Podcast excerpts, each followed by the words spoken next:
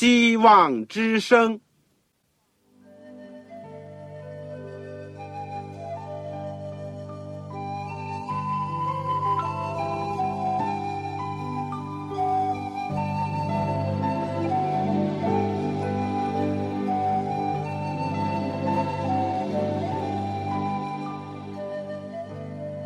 各位听众朋友，各位弟兄姐妹，欢迎您收听信徒培训这个节目。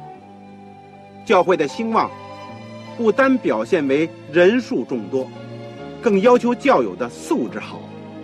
为了使教会真正达到人满足主内同工同道的需要，信徒培训由黄牧师主讲，将有多种课程推出，欢迎弟兄姐妹们踊跃参加。下面我们就把节目时间交给黄。各位亲爱的弟兄姐妹，组内的同工同道，你们好，我是旺草。让我们一起先感谢主，我们能够接着空中的电主的话语，也要欢迎那些第一次来收听我们这个希望之声的节目的听众朋友。我们现在呢，这门课是信徒培训这个阶段。我们都是学习保罗的书信，我们学习完了加拉太书，我们现在在研究新约圣经当中非常重要的一卷罗马书。我们上次呢一起学习了第六章。我们如果说第六章呢，保罗是用了两个事情，一桩是敬礼，第二章呢是奴仆。来做比喻，说明罪和我们的关系，以及我们和基督的关系，更加突出了生命的转变的一个奥秘。与主同时同埋葬，也就和他同活。我们上次讲了，接触人的受尽呢，就表明我们和基督同死。象征着把我们的罪、我们的旧人和基督一起定死，也一起埋葬；而接着从水里上来呢，就预表着和基督一同复活，得做一个新的生命。从此呢，一举一动有新生的样式。而从奴仆的这个比喻呢，又晋升了一层，讲到我们以前是做。罪的奴仆，把我们的肢体呢献给不法，而如今呢，我们因着基督的恩典，因着所传给我们的真理，我们就从罪里面得了释放。我们从此不再是做罪奴，但我们同样的要委身给基督，委身给义，做义的奴仆。做罪的奴仆呢，导致痛苦的死亡。做义的奴仆呢，就会引向成圣和永生。我们今天呢，要学习罗马书第七章。在我们学习之前，让我们一起祷告。亲爱的天父上帝，我们谢谢你。今天我们和各地各方的弟兄姐妹同工同道，一起来到主的面前。要打开主的圣经，学习你的话语。主，我们更加求所有记载在圣经里面这些宝贵的教训和应许，能够实现在我们的生命当中，实现在我们的心路的历程里面。主啊，谢谢你近两千年前来到这世界，也谢谢你居然愿意为我们。这些罪人而牺牲，我们更加谢谢你。你从死里复活，成为一个生命的主。你已经进入许许多多人的心里，你也在我们的心中工作。谢谢你，求你永远在我们的心中掌权作王，让罪不再能够奴役我们、管制我们。我们在你里面得享那种恩典福分。和自由，都是你给我们的礼物，都不是我们自己所赚来的，更加不是我们所配得的。主，当我们想到这里，我们要感谢你的爱，感谢你的义，成就在我们这些卑微、软弱、有罪恶的人身上。主啊，今天求你能够同样的，借着福音的广播，借着你的仆人，借着你各种各样的方法，能够把这个大喜的信息，能够传告给许许多多还没有听见福音的人。我今天恳求你。祝福我们收音机旁边的朋友，我们的弟兄姐妹，我们的同工同道，让我们都能够得蒙天福。谢谢你垂听我们的祷告，是奉靠主耶稣基督的圣名。阿门。好，弟兄姐妹，你手边有圣经吗？请你能够打开新约罗马书第七章。我顺带讲一讲。如果你是没有圣经，而很希望要一本圣经的话，那么我可以请童工能够想方法为你免费的提供一本圣经。如果你需要的话呢，就请你立刻来信。我的通讯地址是香港邮政总局信箱七六零零号。香港邮政总局信箱七六零零号，或者是三零零九号，三零零九号。如果你有传真机，你可以运用我们的传真服务。我们的号码呢是八五二八五二二四五七六零一九，请你记下二四五七。六零一九，请你写“望潮收”，“望”就是我们希望之声的“望”，“潮”就是潮水的“潮”。当然要写清楚你自己的姓名、回邮地址、邮编号码，或者是你的传真机的号码。我们会尽快的把你所要的圣经呢寄上给您，不要错过这个机会。好，我们现在呢。就来看一看这个第七章。我相信我上次讲了，希望大家预先把这张圣经呢仔细的读几遍。如果你是读过的，你就不难发现，在这章里面呢，有几点很重要的。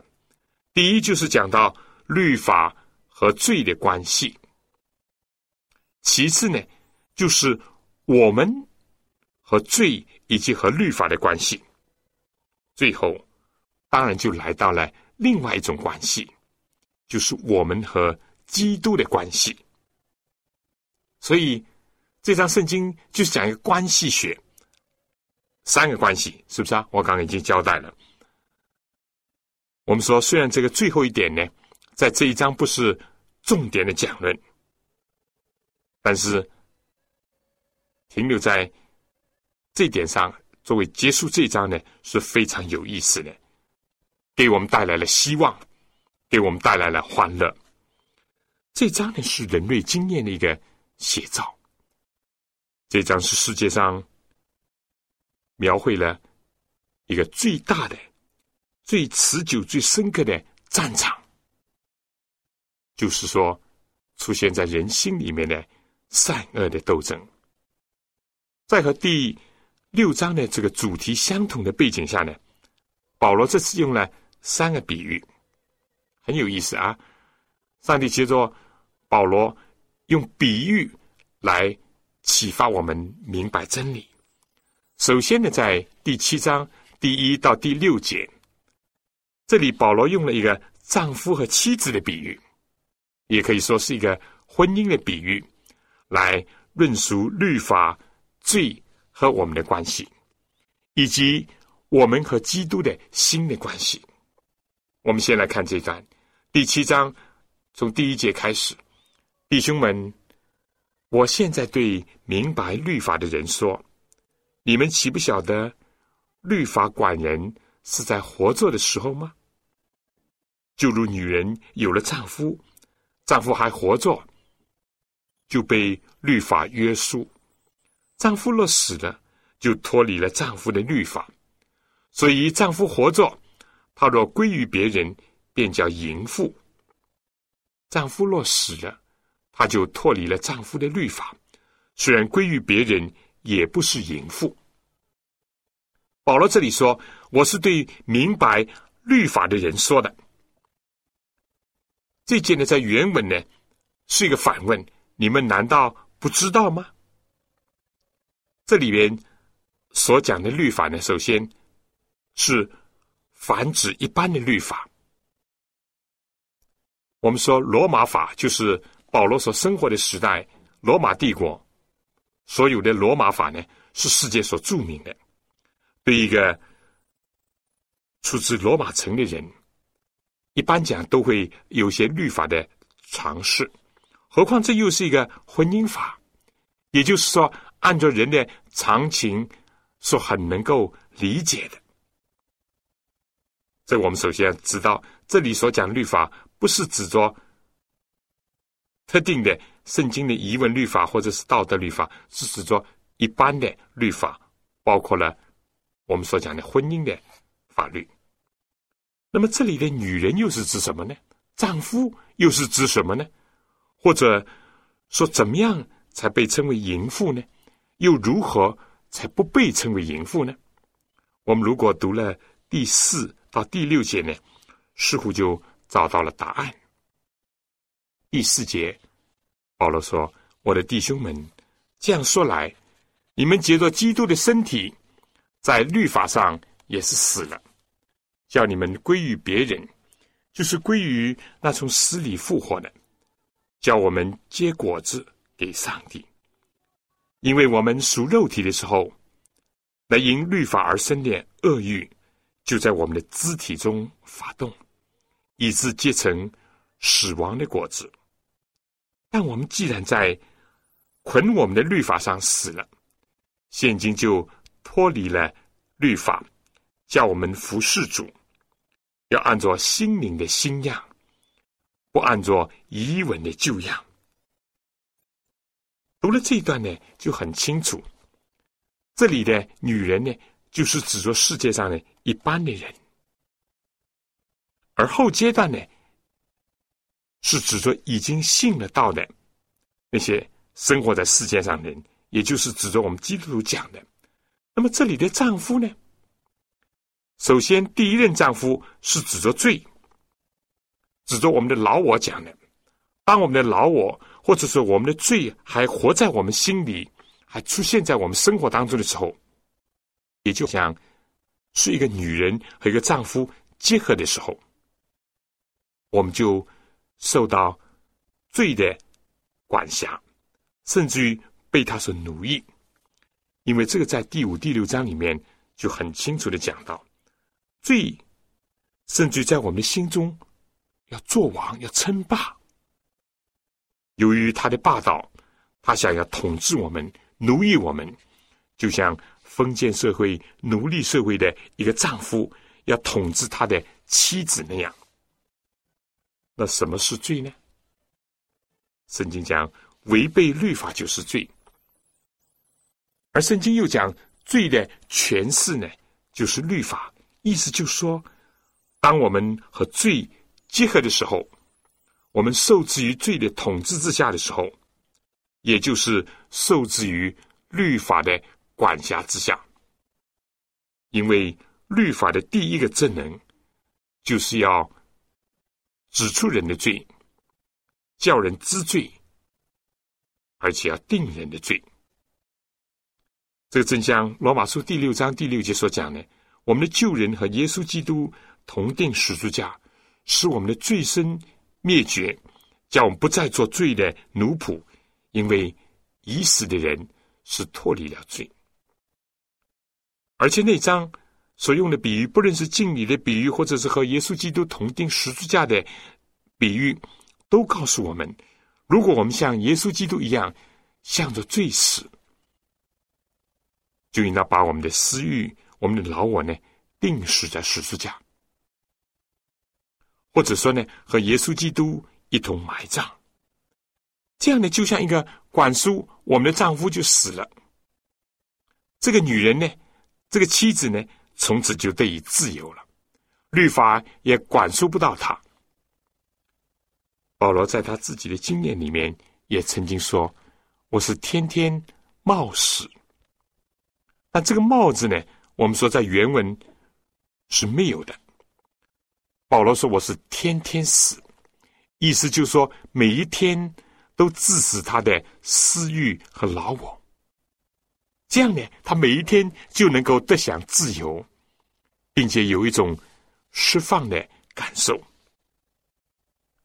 第七章第五节是这样讲：，因为我们属肉体的时候，意思就是说，我们的旧我，我们肉体还活着的时候呢，那因律法而生的私欲呢，就在我们肢体中发动，以致结成死亡的果子。当我们的老我和私欲还活着的时候，私欲就怀了胎。圣经讲，私欲既怀了胎，就生出罪来；罪既长成呢，又生出死来。如果我们继续的和罪联合，活在罪中，我们也就不能归入基督。正像一个妇女，在她丈夫还活着的时候，她不能够改嫁或转嫁一样。否则的话呢，就要被称为淫妇。但如果我们从罪的权势下得到了释放，意思就是说，我们脱离了罪，脱离了那个奴役我们的罪的权势，间接的说，也就脱离了律法的权势，我们就可以归给基督，献给基督。保罗曾经说过：“我原是把你们许配给基督。”好像贞洁的童女一样，当然，那里是用一个童女的比喻，在这里呢是用一个寡妇的比喻，但这个寡妇不是淫妇啊，所以这点我们必须要清楚的。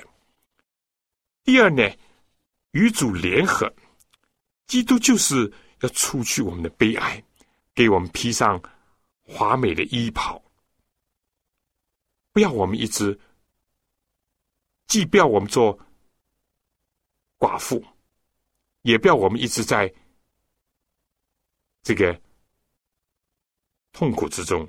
所以第四节就说：“我的弟兄们，这样说来，你们接着基督的身体，在律法上也是死了，叫你们归于别人，就是归于那从死里复活的，就是耶稣基督。而且呢，还叫我们结出。”果子来给上帝。我们以前和罪结合，生出死亡；现在我们和基督联合，和他结合，我们就结出果子，就是永生，而且把这果子献给上帝。第六节所讲的，现今脱离了律法。我们如果参考一下罗马书第六章十四节，我们就知道这意思。也就是等于说，不在律法的定罪的证人之下。既然我们的罪身已经灭绝，既然我们的老我已经和基督同定十字架，律法作为审判、作为定罪的证人呢，在我们身上就不复存在。所以，这里和基督的结合呢，就是象征着一个新的生命，就像是在敬礼的比喻当中，从水里上来和基督。同的一个新的生命，或者是像十字架上的比喻当中，和基督同死，也必和他一同复活。在讲解下面之前呢，我想请大家听一首古旧诗家，让我们来回想主耶稣基督为我们成就的救赎，以及在十字架上所做成的救赎的大功。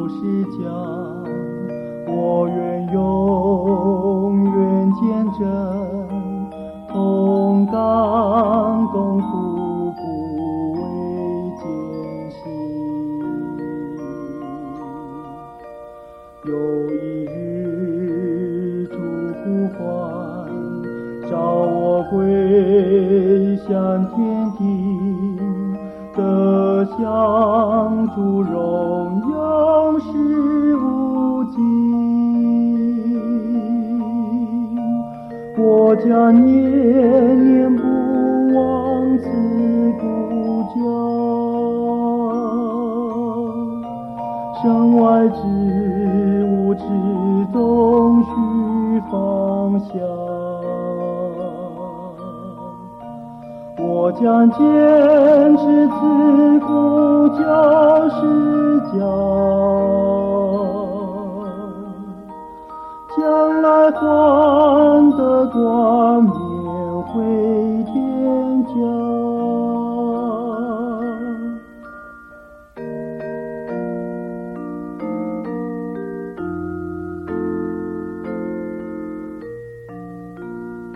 我们既和基督同死，也一同复活了。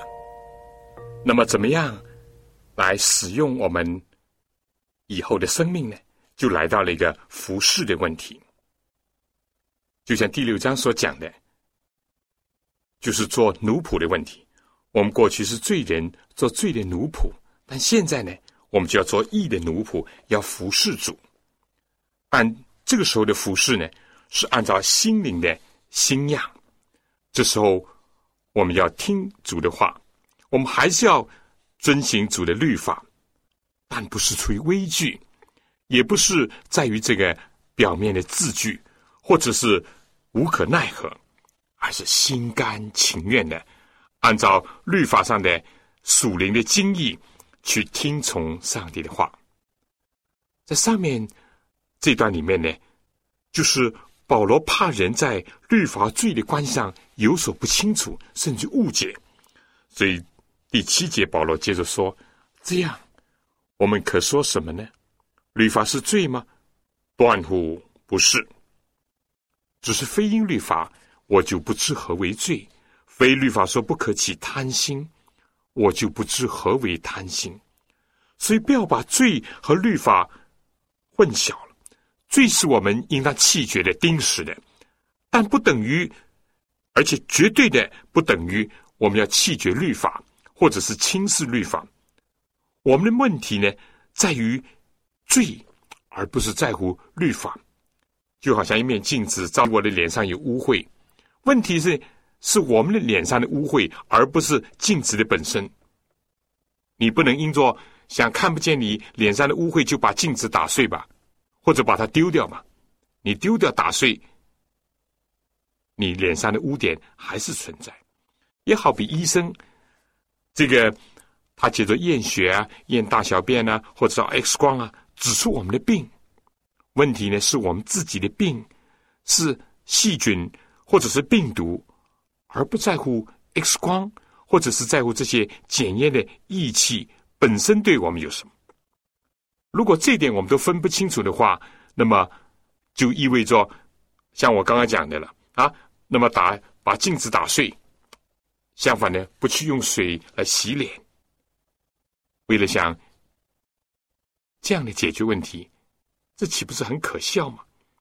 也正像这个病人，不是知道自己有病，不是去感激医生指出他有病，而相反的去破坏 X 光机或者捣毁那些检验的器具，甚至于动手殴打医生，那同样是非常可笑，而且是可悲，因为既没有看见自己的问题，更加使自己越走越远，越走越错。所以保罗就说：“律法绝对不是罪，非但是这样，而且如果不是律法说不可起贪心，保罗说根本就不知道什么叫贪心。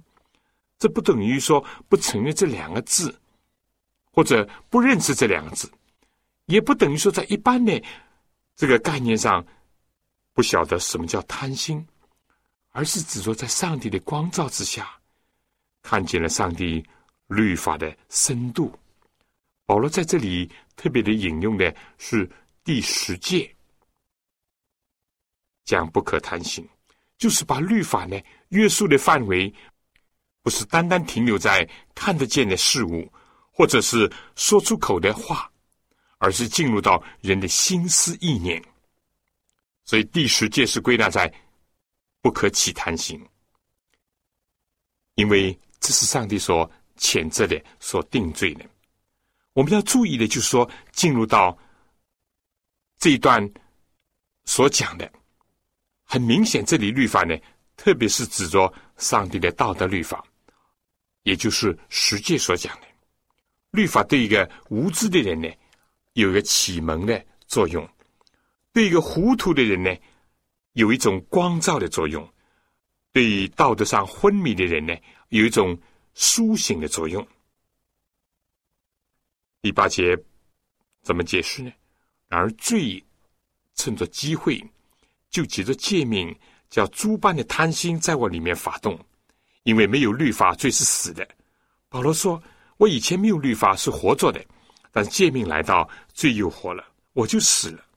那本来叫人活的诫命，反而叫我死，因为罪趁着机会，就借着诫命引诱我。”并且杀了我。这段的意思又怎么讲呢？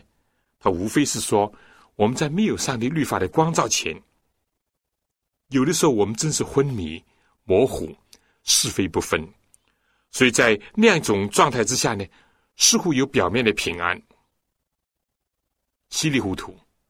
但一当上帝的话、上帝律法照亮我们内心的时候呢，我们就会感到苦恼不安，甚至于。我们会起来反对他的权威，这不是在人类的经验当中经常出现的吗？就好像是这样的一件事情：你指出一个人的缺点，他有的时候呢就恼羞成怒，对我们一个有顽固的自我，或者一个充满了唯我独尊以及非常傲慢的一个自我来讲呢，也是也是这样。什么时候上帝律法指出我们有罪，我们开始不是感激，相反呢，我们起来攻击。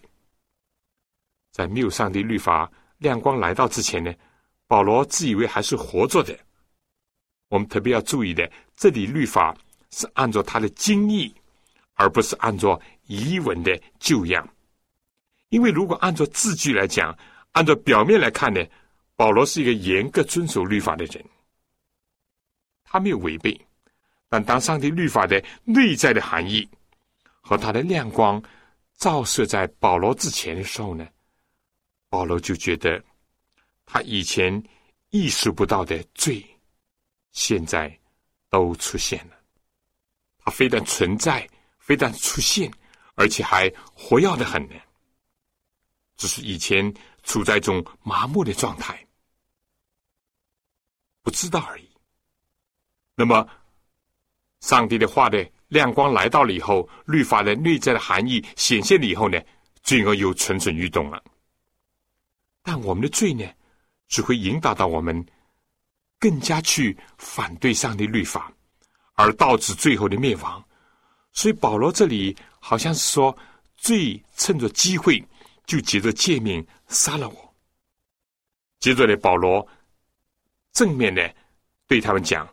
律法是圣洁的，诫命也是圣洁、公义、良善的。而律法呢，断乎不是罪。人千万不要误会，更加不要气绝。律法虽然不能赦免我们的罪，也不能救我们脱离罪，但律法毕竟是指出我们的罪，定我们的罪，好引导我们到赦罪的救主面前。保罗在这段里面呢，一再的强调这些信息。第十三节说：“既然如此，那良善呢意思就是说，良善的律法是叫我死吗？断乎不是，叫我死的乃是罪。”这里面所讲的，虽然在这个“虽然”两个字呢，在原文是没有的，但是这个意思就是这样。保罗从此呢。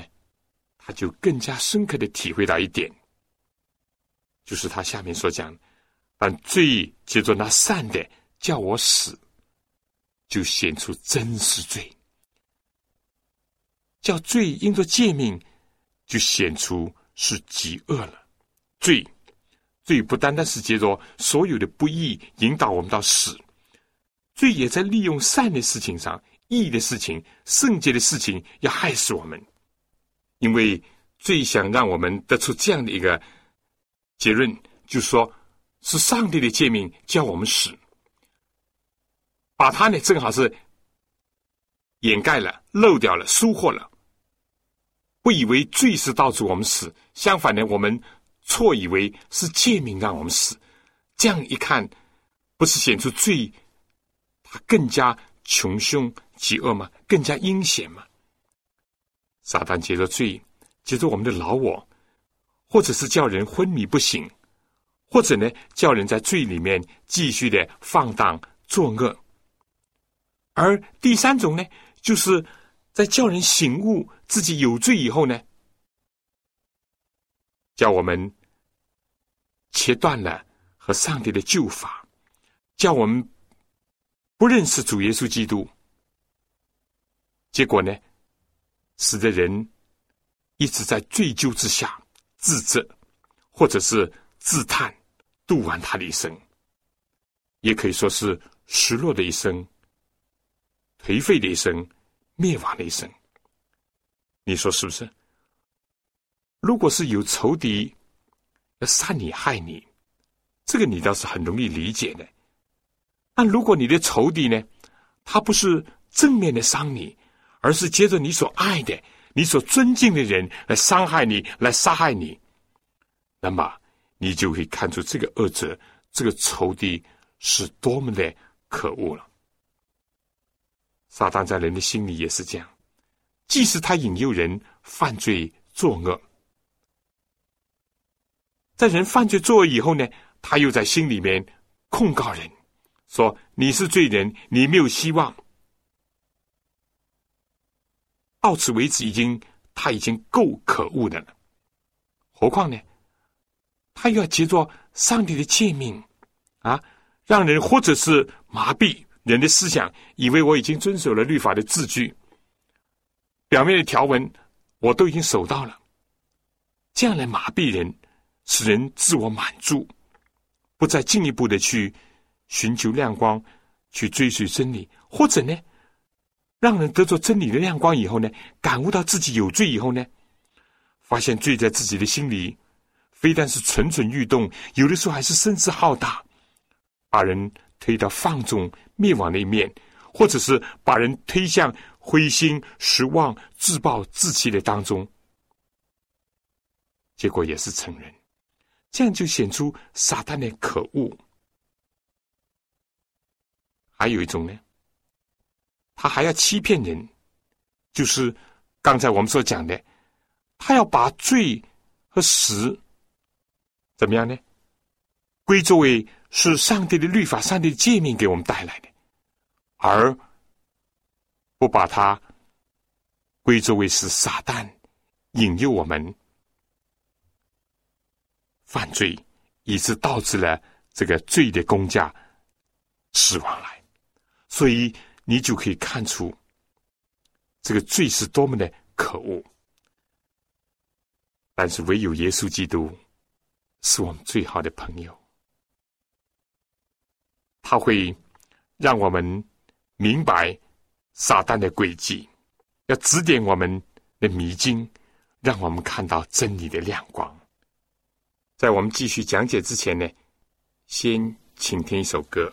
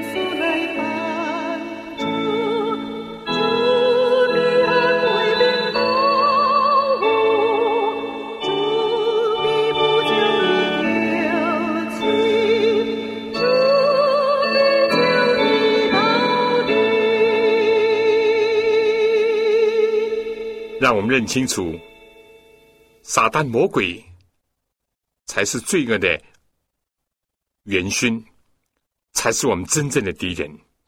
而且呢，这个犯罪堕落的天使路西弗，在天上就开始他的工作，一直到伊甸园，以至于到后来以色列人的民族历史当中，直到今天，还在所有的人心里面都重演这一幕。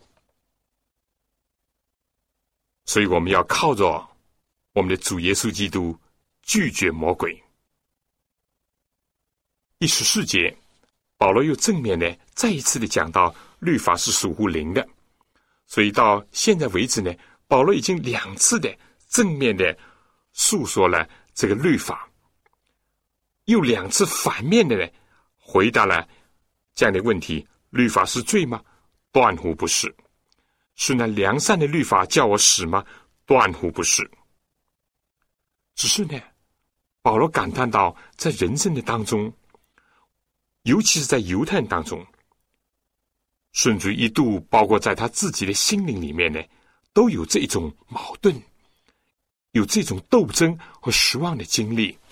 第十四节说：“我们原晓得律法是属乎灵的，但我是属乎肉体的，是已经卖给了罪。因为我所做的，我自己不明白；我所愿意的，我并不做；我所恨恶的，我倒去做。”这真是我们。人心里，尤其是在没有接受主耶稣基督、没有重生之前的一个绝妙的一个写真。自己，也就是自己最大的敌人；自己的老我，也就是奴役我们的王，总归是我们做所不愿意做的，或者不做我们所愿意做的。它总归是和我们另外一个善良的一个欲念呢发生矛盾冲突。保罗呢引申了两个结论，一个就是说呢，若我所做的是我所不愿意的，我就应承律法是善的。可以这样讲，这里第三次的正面的为律法做了见证，律法的本身是没有问题。非但没有问题，而且是善良的、好的、圣洁的。问题是在乎我们自己。另外一个问题呢？因为律法是属乎灵的，但是呢，我是属乎肉体。当然，属肉体的就体贴肉体的事情，属灵的呢才会体贴属灵的事情。我既然属乎肉体，那么我怎么会去？尊重和遵守属灵的律法呢？这是保罗得出来的一个结论。第二个结论说，既是这样，就不是我做的，乃是住在我里头的罪做的。保罗再次把罪形象化了、擬人化了，罪在里面驱策他、左右他、摆布他，甚至奴役他、统治他。在第七章的最后一段。保罗就是讲了良善和情欲的交战，这是非常著名的一段经文。我们读一读第十八节说：“我也知道，在我里头，就在我肉体之中，没有良善，因为立志为善由得我，只是行出来由不得我。故此，我所愿意的善，我反不做；我所不愿意的恶，我倒去做。”弟兄姐妹，我想世界上的人，如果是诚实的话，我们都会承认这一点。我们都有过这些经历，甚至于我们现在还没有完全的消除或摆脱这种经历。第二十节这里讲：若我去做所不愿意做的，就不是我做的，乃是住在我里头的罪做的。他再一次的找到了那个。罪魁祸首就是罪，而不是律法。问题是我们的老我，我们的贪婪的罪，我们的这个爱怜世俗的罪，以及由于和罪结合，就带来了这种不平安、这种痛苦，甚至是死亡的结局。保罗在下面呢，又进一步的认识到这个问题，不是我们偶尔一次的经历。或者偶尔的不去行善，或者是偶尔的去做错作恶。相反呢，保罗发现这是一个规律。第二十一节，保罗说：“我觉得有个律，就是我愿意为善的时候，便有恶与我同在。因为按照我里面的意思，或者按照原文就叫按照我里面的人呢，我是喜欢上帝的律。但我觉得肢体当中另有一个律和我心中的律交战，把我掳去，叫我服从那犯肢体中犯罪的律。”这里面呢，又出现另一个犯罪的形象，就说有两个人了，一个是保罗里面的真我里面的人，另外呢是外面的人已经被歪曲堕落的人，而且也有两个规律，一个律呢总是叫他为非作恶，而在他心灵的深处里面呢，还有另外一个规律，要他向前向上。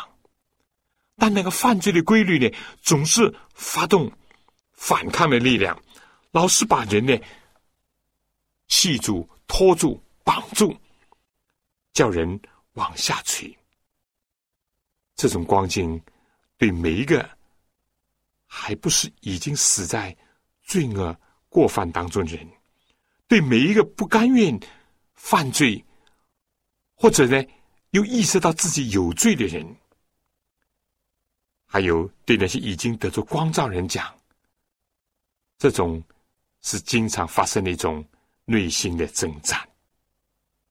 古代的教父奥古斯丁，他在年轻的时候违背他母亲的训言，离开了对基督的信仰，过着一种放纵的生活。虽然有名誉、有地位、有学识，但是他不能解决他的内心的不安。他经常的发现自己成为罪的奴仆，成为情欲的手下败将，所以他经常挣扎的非常的痛苦。他常常这样说：“为什么总是说明天呢？因为明天还有明天，而我为什么不能就在今天脱离这个罪呢？”他老是不能摆脱罪，这是他曾经。有过的经历，而马丁路德就这位宗教改革家，在他没有得着阴性称义的福音的真理之前呢，也是如此。他是一个修道士，是一个准备做神父的人。他虽然苦待己身，过着一种卑微的生活，并且想用种种的办法来解决他的罪恶的问题，甚至于他鞭打自己，为了克制情欲，所有这一切。都不能使他的良心平复，或者是良心得到安宁，这样就使他处在极深的痛苦之中。我想在讲下面之前呢，请大家听首歌，他医治破碎的心，耶稣基督要医治我们这种破碎的挣扎的心灵。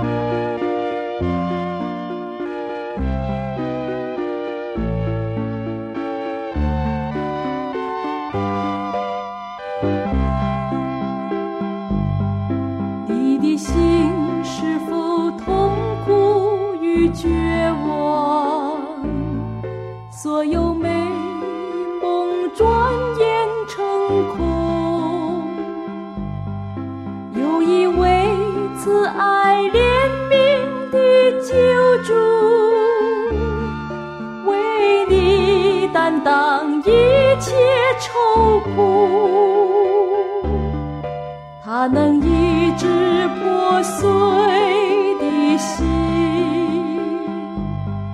赐你新的生命，它将改变你过去的人生，使生活充实有意义。它是我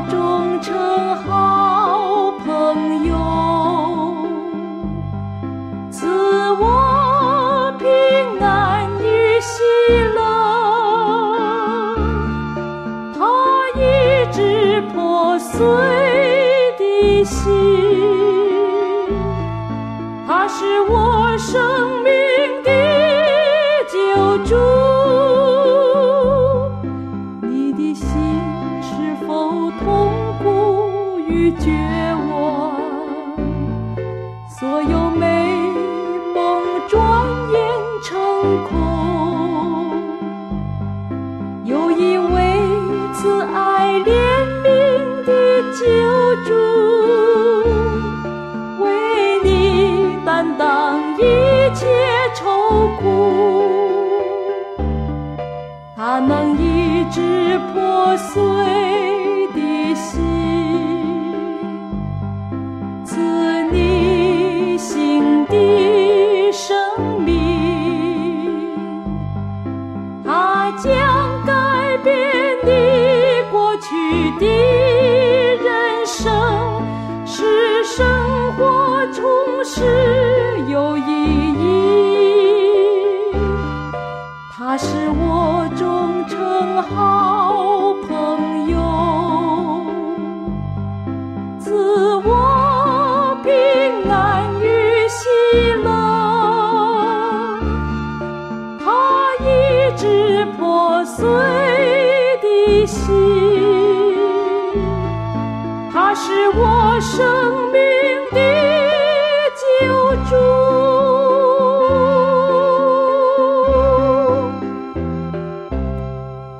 一代许多的人都有这经历。著名的宗教改革家约翰卫斯理有这经历，大作家列夫托尔斯泰也有这经历。他说，人的心中有两个兽，一个兽呢就代表着罪恶，就像凶恶的野兽，老是要打败，以及要吃掉心中那个善良的兽。连我们的始祖亚当夏娃离开受造之日，离开完全光明美丽、纯洁的日子不久呢，也成了撒旦、魔鬼的手下败将，也成为罪的奴仆。何况我们这班人呢？以我们自己的自身，我们是抵挡不了魔鬼和犯罪的倾向的，也挽回不了这个趋势。几乎有的时候有一线的光投射在我们的心里，几乎有的时候良知也在我们的心中出现。结果在受奴役、受压迫最深的时候，也总有一个反抗罪恶的权势的希望和努力。但这些都不能持久，都不能够真正的有所作为。所以保罗就说：“我真是苦啊！谁能救我脱离这屈死的身体呢？”保罗感觉到这个犯罪的规律左右着他，摆布着他。一个必死的身体缠累着他，拖累着他；一个犯罪的意识以及醉酒的感觉，就像幽灵那样，永远的盘旋在他的心头，出现在他的眼前，甚至好像野兽一个狂人把他制服那样，使自己痛苦动弹不得，或者甚至像一个人毫无力气，还在做随时的挣扎。有人认为，这里所讲的取死的身体，是指着古罗马除了十字架的刑罚以外，另外一种残酷的刑罚，就是把一个死囚绑着一个尸体，面对面、口对口、身体对身体，让这个尸首腐烂的时候呢，把这个活着的人也一起活活的烂死。这就好像是最依附着我们一样。罪固然最终是要消亡，但他也紧紧的把我们缠住，让我们和他同归于尽。按罗马书如果写到这里，如果保罗几乎是把他人内心里面最深刻的经历揭露出来的话，也是突然的，也是灰暗的。但罗马书这张圣经并不是结束在这里，在这个最痛苦、最悲哀的呼喊之后。紧接着的就是胜利的呐喊，在一个低调以后，高昂的胜利的进行曲就来到了。第二十五节说：“感谢上帝，靠着我们的主耶稣基督就能脱离了。”上面他呼喊：“谁能救我？”下面他说：“耶稣能够救我。”最后一节说：“这样看来。”我以内心顺服上帝律，我肉体就顺服罪的律了。这既是一个真实的写照，也是保罗和全人类的一个经历。但为什么这句话跟在胜利的呐喊后面呢？或者可以这样理解：正因为保罗已经喊出了一个惨痛的呼叫，他实在不愿意让人在他的绝望的呼叫之下，也同他一起失望悲哀，或者让人多一分一秒的忍受这种惨不忍听的呼喊。